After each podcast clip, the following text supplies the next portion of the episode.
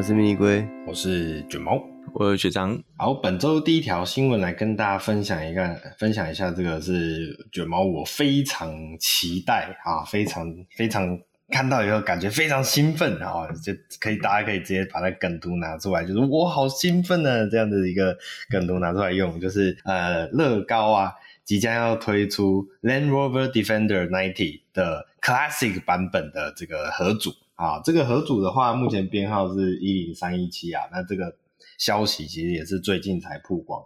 好，那同时呢，因为它大概是在我们录音的当下的前一天的新闻。那我当时看到的时候就觉得哇，好兴奋哦。然后我也去网络上搜寻了一下，然后有看到 YouTuber 已经有那种就是专门在开箱乐高的 YouTuber 已经有这个开箱以及组装的这个影片来跟大家做分享了。那大家可以去诶自己去查一下。好，那其实乐高跟 Land Rover 合作推出合组也不是第一次了，大概在三年前的话，也推出了，当时也是 Defender 哦，然后可是他对当时推出的这个 Defender 是这个新世代二零二零年式的，而且我记得这个是双门的吧？哎，对，所以应该也是九零的版本。好，嗯、呃，然后另外一个点是说，重点是当时所推出的 Defender，它是算是在。呃，科技合组底下，就是如果有玩乐高的话，呃，听众朋友可能会知道，就乐高有分这种呃一般的 brick，然后还有分那种比较科技的 tech tech，嗯，不知道是不是 technical，对，反正就是 tech 系列的合组。嗯、那差别在哪里呢？tech 的合组，呃，应该我们先讲一般的好了，一般的其实就是我们最常见的乐高，那它的组成就是由这种所谓的 brick，就是乐高的砖块啊所组成。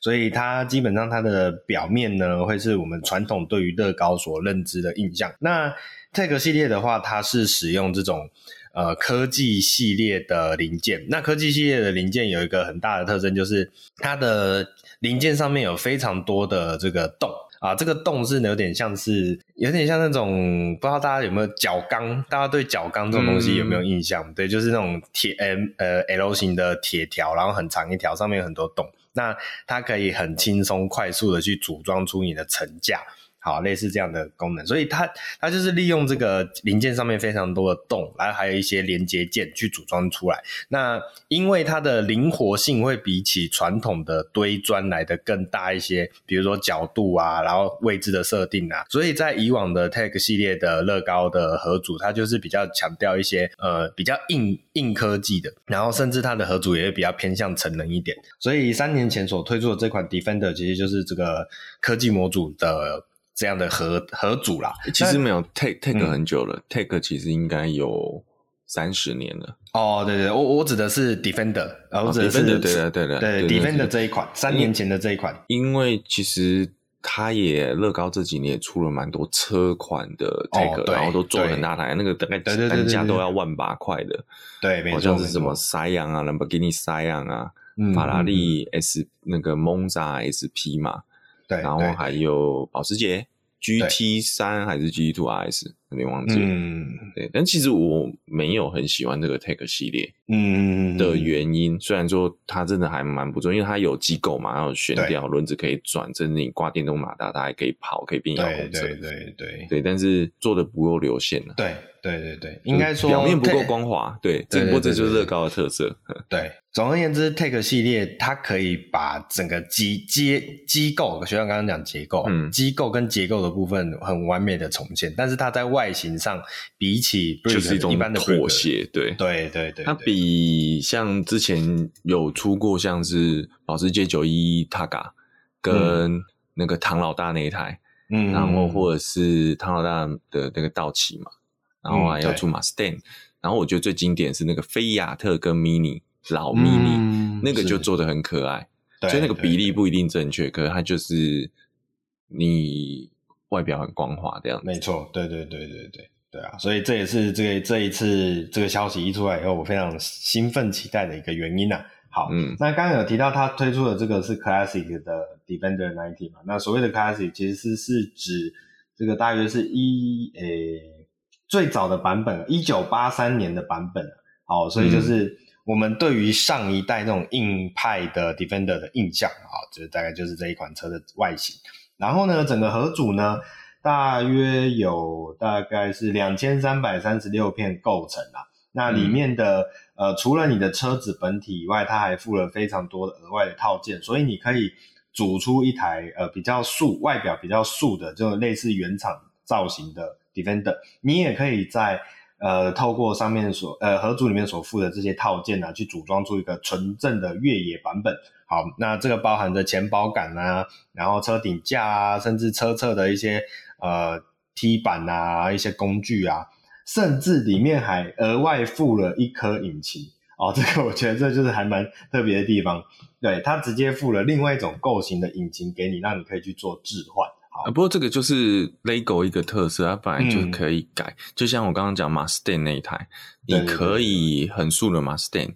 你也可以，它也可以零件换一下，你就有激增爆改的 Mustang。嗯，对对对对，还有一个是呃，之前也有推出，我们之前节目上也有提到啊，回到未来版本的乐高。哦，那一款车，嗯、对，那那一款车，因为回到未来这一部电影好像有三集吧，每一集的那一款时光车其实造型都不太一样，都有所不同，对对。但是乐高的好处，就像学长刚刚讲，就是一个盒组就可以组出三个世代，你自己选择你喜欢哪一个。应该说，乐高一直以来都会让盒组可以做两种到三种东西。对对对对对对，对啊。好，所以这个消息也跟大家分享一下，我自己听到非常兴奋啊，我觉得可以说是跃跃欲试啊。那不过呢，这么样一个经典的盒组，它的价格当然也是非常的经典啊。啊，目前官官方所公布的售价，美金大约是呃两百三十九点九九，好，这样的一个价格。那折合台币呢？其实我有听看到这个消息后，我就有去稍微搜寻一下，有一些应该在预购了吧？预购了，对，大约是七千两百多的价格啊，在台湾。那台湾有没有便宜啊？就差不多啦，对啊，差不多。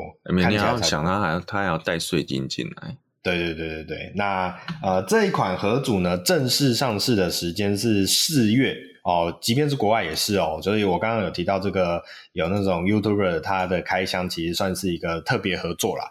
那这个有兴趣的听众朋友呢，可以赶快去了解一下，甚至是可以去找你熟悉的玩具店，可以给他下订啊。好，接下来下一条新闻啊，我们上礼拜来聊到这个兰博基尼对于新世代或者说下一个世代的大牛啊，它的引擎科技可以说是有非常卓越的提升，哈，跟这个。它的布局可以说是非常有野心。好，那现在呢，又还有另外一个是跟针对这一款下个世代的大牛，它所使用的这个整个底盘或是整个车体啊，啊，他们预告会使用全新的碳纤维式呃碳纤维的单体底盘科技。好，那所谓的这个底盘呢，呃，其实在我现在看资料，它是说其实上个世代的大牛，呃，就是 Aventador 呃，Aventador 啊，是我 Aventador，Aventador 不好意思，Aventador 这款车呢，其实本身就已经使用了碳纤维这么样的一个材料来做它的车身。不过呢，哦，即便是车身使用这个碳纤维制作了，它的前框架也还是使用了这个铝的材质。哦，以上一代的状况来讲，那。新世代的大牛将会使用全部都是碳纤维的单体车身呢、那在抗扭刚度啊、轻量化以及驾驶动态方面都会有呃明显的提升啊、例如说，跟这一代的呃这个车体相比啊，整个底盘会轻了将近百分之十。那尤其是在前框架，刚刚提到的铝制的前框架的部分，就有轻了百分之二十这么样的一个改。呃，进步在里面。那抗扭的刚度也得到了呃改善，好、哦，改善之后可以说是与现代比较提高了百分之二十五哦，可以去确保更多的动态性能在这么样的一款呃车子上面。那这一次所采用的碳纤维单体车身呢，它其实是利用了一个所谓的叫做呃锻造碳纤维这么样的。一个技术在里面，那我特别去了解一下，因为如果对碳纤维有一点稍微有一些基础概念的听众朋友可能会知道，其实碳纤维它它的制成是利用那个所谓的碳纤维布，然后一层一层贴起来，有点像是有点像是那种玻璃纤维啊，或者是有点像是我不晓得有没有大家有没有这个曾经有那种美术课或是。呃，美劳课就是拿那个报纸，然后贴一层一层，然后贴贴了好几层以后，它就会变成一个很硬的形状，那就可以去达到你想要的造型。所以它的概念就有点像是我用好几层软的东西，但是它里面的纤维的构成让这个软的东西它是很呃不容易变形。好，哎，这样讲好怪哦。应该说用软的东西堆叠起来，堆叠成一个很坚固、很坚硬的东西。好，那这也是这个碳纤维这种材质有一个另外一个缺点，就是它比较它很硬，然后它的抗抗扭刚性可能很好，但是它容易呃受力以后，对，就是直接碎掉。嗯 OK，这也是这个碳纤维以往的一些小问题啊，也不能算问题啊，这个叫做它这这它的产品性质就是这样，对，就是你要有所取舍，你要这边比较好，另外一边就会有一点牺牲这样的感觉，所以它的维修就很麻烦哦，因为它不像我们平常钣金嘛，我猫了就是还可以敲敲打打焊接弄回来，没错没错，碳纤维就要慢慢的贴回去，那而且还有一个问题，你的贴回去的一定没有你最刚开始。直接做起来的这个完整性好，嗯，没错没错。好，那接下来再讲回来，刚刚有提到的呃锻造碳纤维啊，那锻造其实在金属加工工艺上是一个很长久，呃，已经是一个很有历史的这种我们讲说成型方式啊。那锻造其实它有一个很重要的点是说，它其实是利用有点像是高温高压对材质去做进一步的锻打，好去。去让你的晶体结构更为紧密。那但是呢，碳纤维这种东西，我们刚刚有提到嘛，碳纤维它其实很怕受力以后碎裂。那为什么它会有锻造碳纤维这么样的词汇呢？其实后来我在看，它其实是利用有点类似利用模具，将碎的碳纤维的呃碎屑，好，去类似铸造的方式去合成出它要的形状。那可是它用的是锻造，因为它同时还有在还有高温高压这么样的一个设定哦，去让你的整个材料成型。所以在这样的设定之下，它就可以打造出啊、这种所谓的锻造的碳纤维结构。那这种结构有一个好处，就是它的成本其实是呃大幅降低的。不管是你的生产的工序上哦变得比较简单，因为你不用有一个专门的技师在那边一层一层贴。那第二个是它所用的是这种比较。碎屑式的呃基底的碳纤维，所以它就不用这个很大的一片碳纤维布先把它成型，然后再去做刚刚的工序，所以整个成本其实是可以有效提升的，让也让你的整台车在生产上可以更加的呃有效率，产量也可以有所提升。好，那这一次所使用的这么样的一个材料，它主要的构成会是放在这个车身的主结构啊，像是座舱啊、防火墙啊、A 柱啊这么样的一些部件。好，可以大量的减少这个呃生产的，不管是能耗啊、废料啊，甚至是这个工序啊，都有很棒的提升。好，这算是下一个世代的大牛哦，它所呃打造出来的另外一个黑科技啊。我们上礼拜才讲它的引擎的部分，那其实在车底的部分这一次也有做很大的哦推演。好，那究竟什么时候可以一窥这个次世代大牛的全貌呢？那我们就还要。得再继续等下去啦。好，下一条新闻来跟大家再继续分享的是 Porsche。Porsche 正这 Porsche 最近啊，算是一个年度发表会吧。那这个发表会里面有就有正式提到啊，他们正在开开发一款代号叫做 K1 的超跑型 SUV。好，那呃 Porsche 我们也很熟知啦，就是它算是。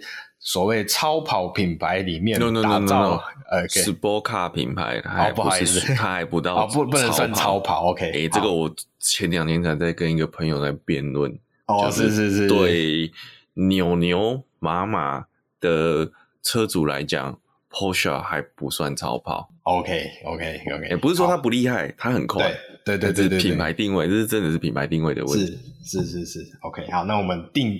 修正一下，叫做 Sport Car 品牌，OK，他们算是 Sport Car 品牌里面打造 SUV 产品的先驱啊。对，这个我们之前在节目上也有跟大家分享过。哦，这个我们讲说最经典的就是凯宴呐，哦，凯宴算是撑起了整间公司的命脉的这么样的一个呃跨世代的产，没错没错。好，那呃除了凯宴以外啊，马康也是非常经典的这个保时捷品牌旗下的这个修旅车产品啊，非常经典。好，那这最近所推出的呃，应该说不是推出了，公布的这个 K One 的这么样一个品牌呢，预计会使用。跟 Taycan 哦相同的 SSP 平台来打造，然后车身的线条会采用所谓的 Flyline 的设计。好，什么叫做 Flyline 的设计呢？呃，简单来讲就是比较回归到这个保时捷 Sport 的这么样的一个精神跟这么样的一个设计的氛围在里面。OK，那。呃，所以看到它的这个发布会的时候，就有看到在 Sport Utility Vehicle，也就是我们所熟知的 SUV 这么样一个分类之下呢，凯宴是被归类在所谓叫做 Functionality，就是比较实用啊、应用功能性的车款。然后 Macan 呢是归类在所谓的叫做 Lifestyle，就是呃，我在想是因为它的。有比较斜背的这样的设计在。不是不是，我跟我朋友讨论为什么他要放 lifestyle，就是说他就是给一个我买保时捷我很屌的人买的，哦，这样好像会被人家打。所以 就是 lifestyle 哦，所谓的 lifestyle 是真的是 style 这样子。对，但是他又买不了九一一或七八。哦，OK OK OK，好，那刚刚提到的这一款 K One 呢，它的定位是叫做。呃，Prestige 可以这样讲吗？Prestige 要怎么翻译啊？嗯，有魅力的，有魅力，有面子，嗯，有颜面，令人羡慕。我觉得好，令人羡慕，这是一个不错的、不错的这个意义色。OK，我觉得要翻的好听一点，就是有魅力。啊，吸睛啊，对哦，吸哦，可以，可以，可以，对对对，这也可以，这也可以。好，那你翻的通俗一点，就是就是也。有面子，令人羡慕。OK，没有好，那说翻成通俗一点的，就是林北保时捷。好，林北保时捷，没错没错。好，所以就刚刚有提到嘛，它的外形啊，啊，就会用所谓的比较，这叫做 Styline 的这么样一个设计的诉求。好，那整台车的目前啊，听到的它的这个运动感啊，会。用比较这种刚讲到，它应该会比较用那种比较呃 sport car 的那种既定印象中的那种比较性感的线条，所以它的主要对手目前预计会是 Ferrari 的 Pro 上轨这一款车。好，那 Pro 上轨这一款车跟目前的呃我们讲说呃乌鲁斯啊，或是跟这个 Aston Martin 的 DBX 啊去相比，就可以明显的还是感受得出来，它还是不太一样的东西。哦，不管是 Lamborghini 的 Urus 或是 Aston Martin 的 DBX，你还是可以在这两款作品上面看到比较多的 SUV 的协同在里面。那相较之下，比如上轨就是比较偏向跑车的那一个氛围，它就是 FUV，它就不是 SUV 啊。对对对对对，没错，对啊。所以这样子的一个 K One 的产品呢，目前推测也是会比较偏向哦。这个，比如上轨给我们的感觉，而不是像乌鲁斯或者是 DBX，或者甚至是他们自家的，不管是凯宴也好，或者马康也好，这么样的一个定位。好，所以就大家可以再期待一下啊，期待一下这个啊，令人非常感到神秘，但是又会令人感到羡慕的这个产品。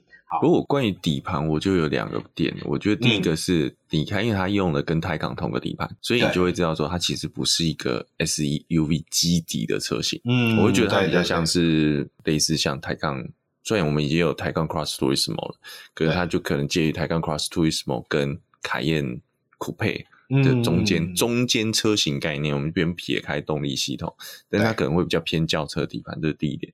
第一个是我。比较啊，不过因为他讲的就是他是下一代的泰康啊，不是不是讲的是现在这个 J1 的泰康。对，嗯，所以我刚刚有没有第一时间想说，嗯，这个泰康底盘不是只是一个临时性的吗？是是是是是是。然后其实就那就代表其实这是一个的确是一个共同开发的产品线。诶，我记得我们上上礼拜还是前几个礼拜才聊到是哪一款也会预计用这个底盘，应该是蓝宝坚尼吧。哦，对对对对对，兰博基尼的纯电 SUV 嘛，嗯、对不对？对对对对对对，所以看起来还会是算是蛮有血缘关系的兄弟啊。那只是到底哦，到底 我没有这样的一个基底下，嘿，到时候又奥迪又出了一台，这这个主系又被拉漏了。哦，不会啦，奥迪很努力在力争上游。我我现在想到的点是说，呃，乌鲁斯我们刚刚有提到，它还是比较偏向 SUV 协同比较多嘛，或者讲说休旅车协同比较多。那这一台 K One 的定位又是跑车协同比较多，那到底在同一个底盘下，是不是真的有办法打造出完全两种氛围的产品？这是我蛮期待的。嗯，OK。好，那既然聊到这种啊性感啊 lifestyle 啊，OK，啊，fly life，不好意思啊，这性感的车啊，那下一款车子真的是呃，我觉得它算是蛮。呃，可以称得上说性感这么样的词汇，OK，那就是大改款的 GLC Coupe 终于算是正式的登场。好，那 GLC 的大改款呢、啊，其实这个其好一阵子前就已经有聊过了。那我记得大改款的 GLC 在台湾也开卖了嘛？嗯，刚有有有，我印象中是有，有，有，有，对对对对。好，那原厂啊，现在终于是肯把这个 GLC Coupe 的大改款也正式的发布出来。那呃，我觉得当时我们在聊 GLC 大改款的时候啊，其实就有讲到这个，好像真的看不出来到底整台车呃跟之前上个世代到底不一样。OK，那时候我们在讨论很久，嗯、就是前脸看起来整个的视觉氛围就没什么差别啊，然后车身尺码虽然有号称有比较大啦，像这一次的 GLC Coupe 也是。呃，跟前一个车前一个世代的车型相比，呃，加长了三十一 mm，增高了五 mm。好，那轴距也有增加了十五 mm。但是呢，在这么样的一个 单位之下，你就会觉得这些真的是到底是新的车体，还是只是一些什么保杆长度变长一点这么样的一个差？支臂加长一点点。对对对对对。好，那很难说啦，我其实也很很难确定这件事情，可能这真的要。对两台车很懂的人啊，而不应该说对新世代跟旧世代 GLC 很清楚的人，可能这一些呃一些我们讲说一些技师可能会就比较了解它实际上到底有没有差异。OK，好，那总而言之呢，这个新世代的 GLC 啊，在尺码上面是有微微的增长的。好，那除了尺码上的话，我觉得这一次的 GLC Coupe 啊，呃，前脸上面也是一样，跟这个目前的新世代的 GLC 几乎是相同。好，那也就是代表跟上个世代的 GLC 看起来也没什么不同，但我觉得有一个非常明显的差异，就是它的尾灯呐。OK，它的尾灯呢，我记得上个世代的 GLC 是使用这个四个方格所构成的这种好像带一点科技风格的这样的造型在里面。好，那但是这个世代的尾灯它使用的这种，呃，有点是倒钩型的导光条的设计。好，那我觉得这一这个世代的这种倒钩型的尾灯设计呢，就很优雅了，就可以配合得上这个 Coupe 的造型。因为上个世代无论是一般版还是 Coupe 版，它都是使用我刚刚说的那个四个格、四个灯格所造成的，呃，所产生的这种有有点带科技感的印象。但是你就会觉得，呃，Coupe 的车型就是应该要再更优雅一些啊。虽然它整体的车体是还是很好看。对，但是就是觉得配的那个尾灯，其实也不到丑，它不会，它不会丑，只是就是觉得好像呃调和感差了一点。那尤其是这一个世代的这个倒钩型尾灯的造型出来以后，你就会觉得其实这个样的一个设定是更符合这一款车的整个车体线条。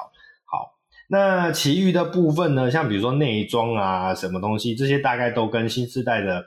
呃，GLC 都一样啦，所以我们这边就不赘述了。那就是跟大家分享一下，这算是 GLC Coupe 啊，终于是正式发表。那有兴趣的听众朋友，当然就可以赶快啊，跟你的这个业代啊联络一下啦。不过我再补充一下，这一代的 GLC 他们照发表的资料，它的 GLC Coupe 了哈，它的风阻系数已经降到零点二七 CD 了，所以代表它已经低于零点三了。嗯，其实是我觉得蛮惊人的啊。这个这个数字在比较常是我们在讲。电动车才会碰到的数字。嗯，是是是。那接下来下一条新闻还蛮特别的，就是呃，Toyota 在日本的官方网站上面呢，居然跟呃 CHR 告别啊，呃，这算是比较少见，因为官方比较少正式的去宣布停产这件事情。好，那这样子目前在外媒的推测下，意味着这个 CHR 在日本市场很有可能就要直接。啊、呃，停产，直接结束这个世代的呃，算是生产吧，也就诶、欸，甚至可能是连下一个世代的 CHR 都没有办法在日本市场所见到了。不好意思，打个岔，还是真的是这样，马上就要停产了吗？诶、欸，它现在看起来是说会在七月下旬结束生产以及销售。因为最近有一个女优也说要隐退啊，啊，就突然开始发都、oh. 发一直发片，不是吗？就前面都拍完了，oh. 所以我在想说，说要停产，哎、欸，说说要终结了，但是会马上这么快停产？那个叫做外阁楼，对，那个叫做华丽转身。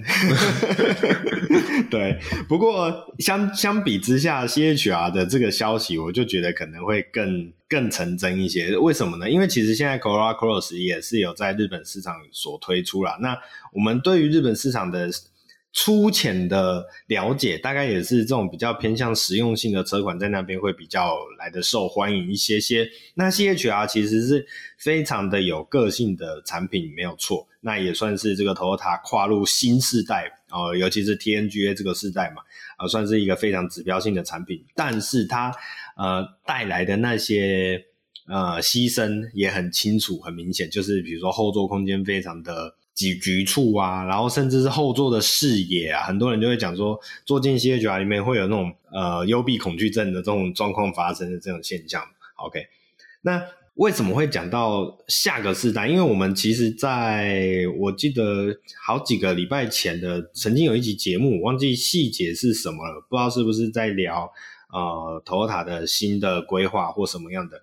总而言之，当时其实是有 CHR pro 这一款概念车啦，哦，那当时也都一直觉得说，这会是下个世代的 CHR，就是大改款 CHR 应该会有的呃样貌哦，所以其实就一直觉得 CHR 应该会有一个新世代，呃，应该是会有下一个世代的作品。但是呢，有下一个世代的作品，当然不代表它一定在每个市场都会有投放啊，所以这也是目前啊、日本媒体所推测的，就是可能 CHR 之后可能还是会有下一代。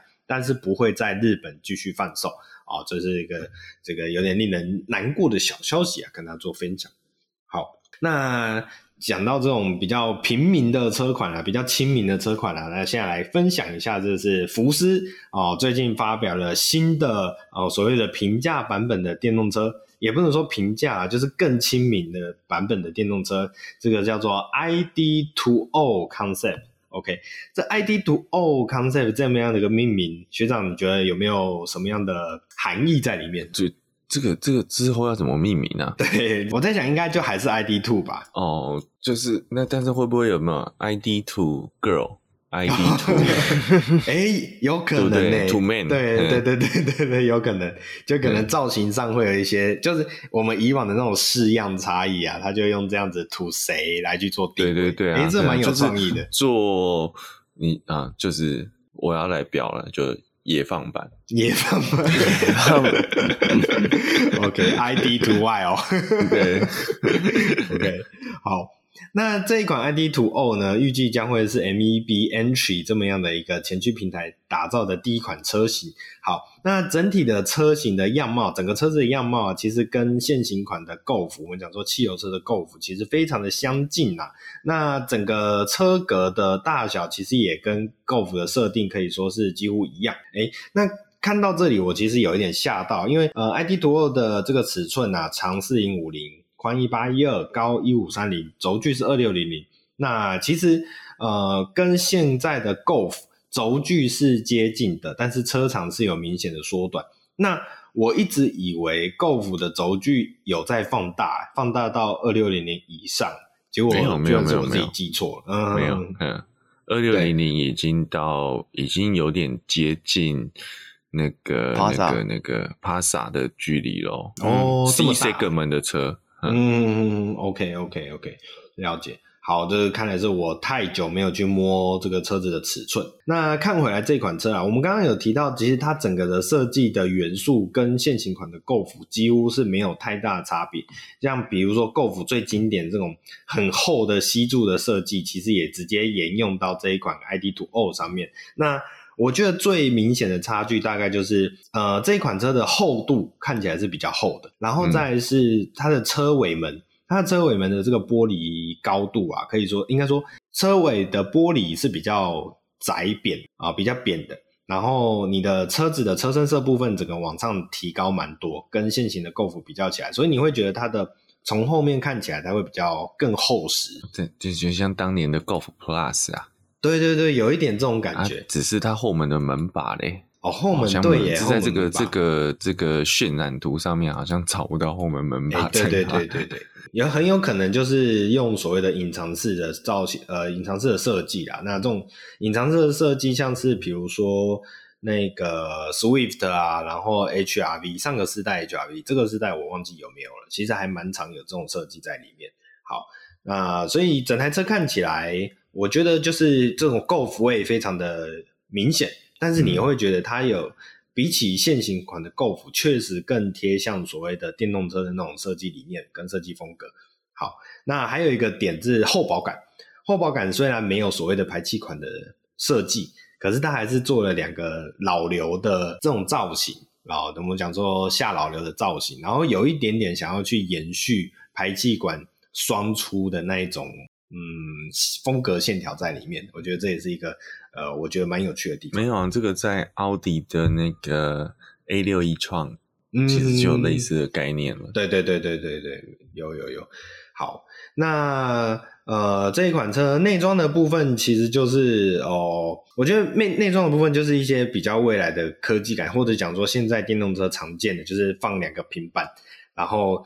大量的简约式的设计啦，然后大家可以自己去查一下。那 它的这个方向盘前面的那个小平板啊，我我现在在看它的渲染图，它就直接把转速表跟就是时速表跟转速表，我们的认知应该是圆的嘛，但是它就直接塞在一个方形的方块里面，有一点点蛮蛮特别的啊，有点小突兀哦，就有很微妙那种感觉，很微妙，大家可以去看一下。好，那底盘的部部分，我觉得蛮令我也不算讶异啦，可能也不太意外啦，就是因为毕竟是所谓的亲民车款或入门车款嘛，它配备的是所谓的后扭力梁的悬吊。OK，好，那这算是毕竟是入门车，好，有这样的设定。你刚刚讲的那个仪表板的转速跟，因为其实电动车没有所谓要需要这种转速了哈，哎，对对对对，应该是一个就是有点像是。模拟老高尔夫，可能甚至要二代的高尔夫的那个旧的类比式仪表板、嗯、哦，哎，对对对，难怪我觉得这个视觉风格，对对对，甚至还模拟那个记里程是那种转盘式的数字转盘，对对对对，没错。然后它还保留了乌龟灯，只是我在想说，电动车哪有乌龟灯？对，哎，对耶，对耶，哎，你这么一讲，我看到它的中央的。呃，娱乐荧幕的这一个荧幕上面啊，它在播放歌曲的这个页面，啊啊、对，它用这种录音带的设计？就它应该这是一个复古式主题啦。对对对，对，对，在这些渲染图上面是一个这样的概念，蛮可爱的，蛮可爱的，这个很不错，很不错，大家可以自己去看一下它的实际的样貌。好，那刚刚才聊完这个福斯的亲民版的电动车嘛，下一台啊，下一台是 Kia 的 EV9 哦，算是正式的曝光了。那 EV9 我们上礼拜还是上上礼拜才有提到它，啊就是这个当时是讲 Ioniq 哦，我想起来，当时是讲 Ioniq 7嘛，那以兄弟车之姿的 EV9，那一直也。先前我们这个起亚生态美就已经有跟大家讲说要引进，好，那这一次的 EV9 正式曝光了整体的定妆照，诶，我觉得这整个造型风格是非常的好看的，而且比起当时的概念车，我一直印象中当时的概念车有一点很刻意的方正感。哦，想感觉他想要故意做的就是非常的非常的方块。OK，嗯，但是实际上正呃量产版的 EV 九的造型出来以后，我发现，诶，其实很好看呢，因为它跟概念车相比，它用了更多一些微妙的线条去勾勒出整个车体的造型，所以它虽然整体的布局是方正的，格局是方正的，但是呢。你的车身线条并不是完全死板的，就是呃直接拉直的方块。好，我我在讲的是居民，就是讲你 啊。我以为我以为说 你说就是从 Minecraft 里面长出来的啊，对对对对对对，好，没错。那呃，它的那个勾勒的线条啊，就看起来就会很像我们前两个礼拜聊到那个 Lamborghini 的那一款。Cyberpunk 的那一款这个特别设计的呃纪念车的那一种感觉，就是一种下个世代未来的科幻风的这么一个风格在里面。好，那算是一个我觉得非常值得大家亲自去一看的产品。好，那这款车呢，呃，我想我们不赘述太多啦，因为我想可能很快就会有更多的资讯会更进一步的嗯透明出来。那反而是我觉得它有一个很特别的点是说，它的第二排座椅，因为这一款车是七座的设定嘛。好，那我现在看到它的第二排座椅是可以整个转一百八十度朝后的。所以你的第二排跟第三排是可以面对面哦去做一个车内的互动，哎，我觉得这一个以七人座的车子的设定来讲，这是一个很棒的设定哦，哦，算是一个非常令我感到惊艳的地方。好，那大家对于这款 EV9 哦有期待的听众朋友们，可以再自己去搜寻更多关于这台车的消息哦。我会觉得哇，真的是韩国车的设计啊，真的有它。越来越强悍，越来越独到的地方。OK，好，那下一台同样是韩国车啦，这个是 Kona 的呃电动版本啊，Hyundai 的 Kona 电动版本的 Electric 版本，最近也是算是正式的亮相。好，那呃，我记得好久之前在这个 Kona 大改款发布的时候啊，预先的预先发布的时候，其实我们就有针对这个新世代的 Kona 有做呃做过分享。好，那那个时候公布的车款，除了一般版还有 N-Line 以外，另外就是有这个电动版 Electric 版本这么样的一个造型也有现身。那最近算是这个叫做正式的去发布这么样一款车的一些细节。好，那呃新世代 Kona 的整个外观造型设计，当时我们就已经有做聊过了，然后一些基基底内容其实也都跟目前的 IONIQ 电动车。哦，算是有有有些关联性。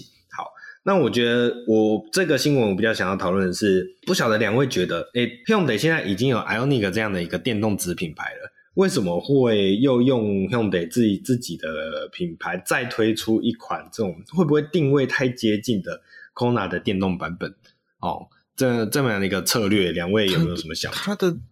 两个 size 不太一样吧？呃，我我想表的是，我想表达是说，就是为什么你还会想要？你已经有纯电平台架构了，为什么你还会想要用这种所谓的油车的共生底盘，再打造出这么一款？我我这样讲好了，你就看宾士嘛，宾士它已经有 EQE 了，嗯，呃、我讲 SUV 或者当当时已经当时有 EQC，可是它还是有 EQA、EQB 的电动版。嗯嗯嗯嗯，哦，原因就是我觉得回头还是不同几句啦。嗯，哦，它今年 IONIQ 5跟呃，或是 Kia 的 EV 六打的其实是 C segment 的 SUV。嗯嗯嗯，我们用还是对照以前油车的使用习惯嘛。是，但是它在小车的级距还是没有这样的市场，没有这样的产品嘛。那与其全新开发一个平台，那 Kona EV 也卖得不错，那就继续延续这个模式，我觉得也没有什么错误。嗯嗯嗯嗯，是是是，okay. 因为钱没有那么多嘛，不是不是，因为如果它的平台没有那么的模组化，而且这个级距的车比较难做，嗯，这么小的就 B 跟 C segment 的比较难做公用底盘了。嗯嗯嗯，是是是，所以它 B 你说要全新再开发一个底盘。不一定划算，理解，就是定位上还是有差异啦。对，那我们我这边来补充一下，刚刚讲到尺寸上的定位差异好了。那 Ioniq 5的轴距其实是三千 mm 的，哦，非常大，三米整。对对，那 Kona 的 EV 版本是二六六零这么样的一个尺寸。好，所以从轴距来看。我们刚刚才讲，福帕萨的几距是二六，嗯，这个也是二六，对对对对。但是你把这样的一个跟刚刚讲的三米整的轴距一相比，那那那又差很多了。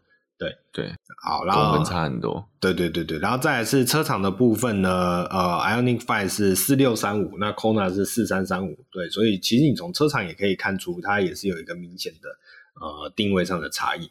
对吧，所以好吧，我觉得学长讲的算是非常有道理啊。那就是呃，这一款 Kona EV 其实也很有可能会是未来这个南洋现代引进的一个主要目标哦，我自己会这样判断。嗯，所以呃，之后也许就会有更多的机会来跟大家做进一步的近距离的了解，甚至有可能会是主力产品哦。哦，对，我也有我讲，其实现实面在台湾的话，四米四的车。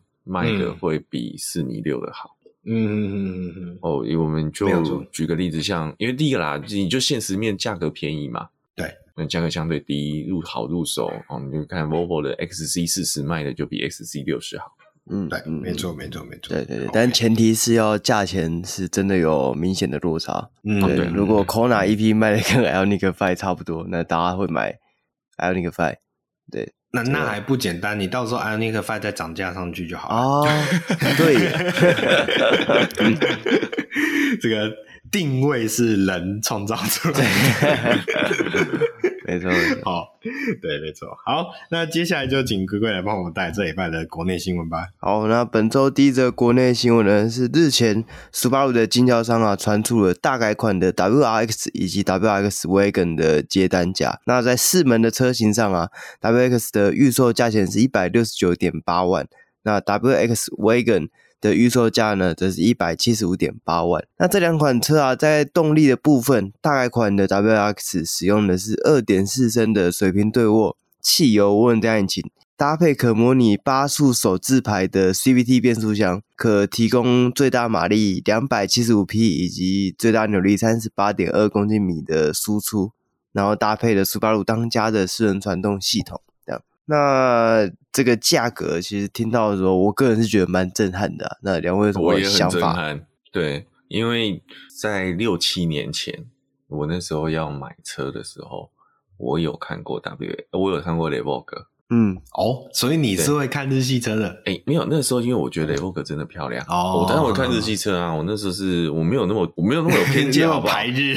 对对对，对，但是我那时候就有说的，我是雷 Vogue，我在那时候一个比较排斥就是它 CVT 去模拟手排这件事情，我觉得多此一举。然后发现它的底盘是还不错，那、嗯、后来没有入手的原因是因为我记得那时候我是想买二点零，但是二点零跟比较低规的没有什么差别，你看不出来差别。哦、oh，所以但但所以这次听到这个价格的时候，我是震惊的，是因为我印象很深刻，那时候看雷 Vogue 的价钱是不到一百三十万。对对对对对对，对。然后我也回头查一下，二零二零年的雷 Vogue 真的也不到一百三十万。嗯，就这次嘣就跳到一百八十万的级距，真的是吓到了。对，这就贴合我们刚刚讲的，级距是自己创造出来的。对对对 对对，因为就连 WRX 也。价钱也是这个大要进啊！过去大概是一百三十万、一百四十万的价钱，现在直接摸到要一百七了。没有，可是你要看它这个以 Vagon 这个车系长得更凶啊！嗯，对对，WRX 那时候就一个，至少他讲的就是一个代表，就是一个运动哦，顶规啊。那时候还有手牌嘛？对对对，那时候还有手牌规格。那时候就是它是一个超价，这个苏巴鲁超价的这个性能性能产品的代表。对、嗯，所以它在这个代表从原本最高价哦涨到一百七十万，然后你现在从 Wagon 还是比较便宜的，然后涨的价幅还更多，然后最主要是动力又没有多很多，嗯 嗯，对对对，确实是蛮惊人的啊。因为你看，嗯，你说连一百这个价钱，然后动力两百六十几匹。诶，两百七十几匹，sorry，两百七十五匹，你还输 Focus 完工啊？哦，那引晚工就是啊，我有四传，嗯，然后我有所谓的双 A B 悬吊，然后我我有电子避震器，好，但是嗯，价差五十万呢、欸，嗯嗯，这个价钱是真的蛮惊人的，要有爱，我相信很多人还没有听到价钱的时候就已经跑去订车了。就知道台湾会上的时候就去订车，不知道有没有人现在后悔了？应该可以退吧？这种应该可以全额退吧？就是还没有知道标售价的这种派单。嗯嗯嗯，对啊对啊，因为毕竟它是真的跟这个上一代的价钱是落差是真的蛮大的。如果新车涨个五万十万，呃、欸，通膨嘛，大家还可以接受这样。嗯、你涨个三十万。哇，这个然后又没有多太多东西，对啊，还是四个轮子在地上跑，又不会飞，嗯，对。这时候就会有人讲说：难道你要买 C Sport Wagon？好吧，那就是给大家参考一下。对，如果你对，不过他也是这样讲啦，他也是日系 Wagon 的指标了吧？你也，嗯、你真的，如果你不要欧系的完工，日系完工除了它，也没，好像也没啦，嗯，对不对？对对对对对。要么选他。有有，我知道，我知道，我知道有有一个有一个大碗公 Sienta。哦，这个不止，这个不止大，这个还肿，好不好？对。你是说 Sienta 还是 Sienna 啊？Sienta，这 Sienta 滑门怎么能算碗公？哎、欸，但是是个变形碗公。对，你有没有看过？就是有一个梗，有一种梗图，就是那种九宫格，哦、然后就是有那种诶严、欸、格定义，然后跟什么非严格定义的差别。哦、知道 好，那对，如果你是对于日系的 Wagon 有兴趣的话，我想也没有其他选择啦。你可以自己斟酌一下自己的荷包是不是有这个实力去买。涨价三十万、三四十万之后的 WRX Wagon。那下一个新闻呢，是来自国产国内车厂的重磅消息啊，那就是 Lustgen 在上礼拜推出一个新的服务，可以帮之前原本没有全速域自动跟车的 URX 车车主去升级成全速域的 ACC 服务，而且只需要六千块钱而已。那这个车主专属的 URX 全速进化 ACC 升级专案啊，将 ADAS 先进驾驶辅助系统升级至 ACC 全速域功能，不只能低速跟车，还能跟车到停，包含了这个 Stop and Go 的功能。它适用的路况更多样，更能精准的辨别前车动态，有效的避免意外的发生啊。对，以原厂推出这样的服务，其实还真是蛮少见的。通常听到的都是原厂不能改，然后外厂去做改装这样。所以这个卷毛对这样佛心的这个服务有什么想法吗？就还好啊，我我可能会觉得真的还蛮佛心的。不过因为就像你刚刚讲的，可能有些会去找外场改嘛。那前提是要你外场有得改啊。对啊，这个外场有得改吗？哦，你这个 last gen 可能就没有比较，就就没有了，不好意思。对啊，没有，因为像我们之前讲福斯老，嗯，之前没还没有引进 Level Two 前，有很多人去改 Level Two，是因为德国有原厂件，对，德国就有 Level Two 了，只是台湾没选而已，不给选。对对，那这个就是你有零件可以拿得到，你给我行车电脑可以，甚至像当年 B N W 还有那个换，你可以换那个行车电脑。嗯嗯，然后就应该说，它算换行对换行车电脑，因为它有电控的部分，有有些换电脑啊，对对，但是那个都是挡风玻璃，对，但是那个就是原厂就有这个料件，对对对，啊，现在那个只能叫解锁吧，我觉得。啊，对，呃，因为你毕竟还是换零件的，那个就不是单 unlock，嗯，它的机能而已，然后解锁我会比较像是讲什么，像是那个，诶，特斯拉的后座加热座椅。嗯，啊，它本来硬体就有了，只是软体没给你开。嗯，那这个我觉得就是叫解锁就比较合理。对，啊，不过这个拉丝卷这真的就是原厂原本就没有的。嗯，对啊，我我我觉得是算是还不错啦，而且重点是，呃，诶，其实总体来说，这个数量也应该不会很多啦。我指的不会很多，是指说你整个全台湾的。卖出去过的 UIX，好像说四千多台吧？对啊，对啊，所以看到某一个新闻稿说四千多台，其实我看到这个数字，我有点吓到，说只有四千台啊。嗯嗯嗯嗯，对，当当时 URX 推出来，可是号称这个我们讲说纳智捷最后的希望这样的一个产品。对啊，我忽然觉得纳智捷的经销单位还可以活下去，真的不容易耶。嗯，真的，你看现在只剩这个产品线，然后它只卖了四千台。对啊，嗯，对啊，可可有点有点好了，也算蛮厉害的，都可以把你打爆了。对，好，那我我这边再提一下，一定很多人会有一个疑问啊，那 URX 为什么 U 六不行？因为其实对这两款车有点清楚的人，大概都知道这两款车其实算是双生车款了。那为什么 U 六不行呢？那其实因为主动安全这种东西，它其实。很牵涉你整个车体、车子本身的一些基准设定，包括你的悬吊系统啊、你的这些车重啊，甚至你的车子的一些，嗯，我讲说尺寸哦，这个尺寸可能是比如说你跟地面的一些相对关系，或是跟周遭的事物的一些相对关系哦，都会牵涉到你这个主动安全的一些呃编写逻辑上的一些设定的影响，对啊，所以然后 U 六当时就没有跟原厂这个呃，这个原厂是指的。这一套系统的原厂，比如说我们之前有聊过，就像是 Bosch 啊，或者是什么，反正就你可以想象这些安主动安全的韧体系统商啊，就没有去跟他们谈这么样的一个呃。产品嘛，所以就就没有办法，所以 U 六车主就很抱歉。讲直白，保护费没有花下去啊！啊、哦，对对对，也花不下去了啦，因为你花下去收不回来。对啊，啊，然后看到这个新闻，想到一个啊，就是。纳智捷算是一个哎、欸、首首家推出所谓的实体 OTA 哦，这么样的一个服务。嗯，也对哦，大部分都是在新车系或小改款才有哦。对对对，他直接跟你哎实体 OTA 哦，算是一个蛮特别的啊新的领域，好、嗯、不错。对，给 稍微给一点嘉许啊，这个好。重点还是 N 七什么时候要出来？等很久，那就不归纳智捷管了。哎、欸欸，没有纳智捷的啊，也是还是这样，归啊贴牌是贴纳智捷的。对啊，对对对对对，没有没有，你这样讲就不对，那个不叫贴牌哦，那个叫做红海把设计卖给纳智捷哦。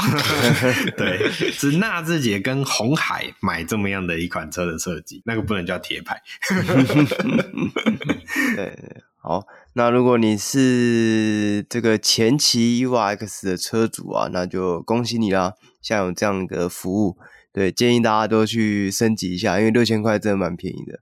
对，可以把你的这个半套的全，诶、欸、半套的自动跟车升级成全速域，真的好用的这个自动跟车啊。对，那我们本周的新闻就到这边结束了。那喜欢我们的话，记得帮我们按赞、订阅、分享，然后脸书、Apple Podcast 记得帮我们评分留言。那我们下礼拜再见，拜拜，拜拜。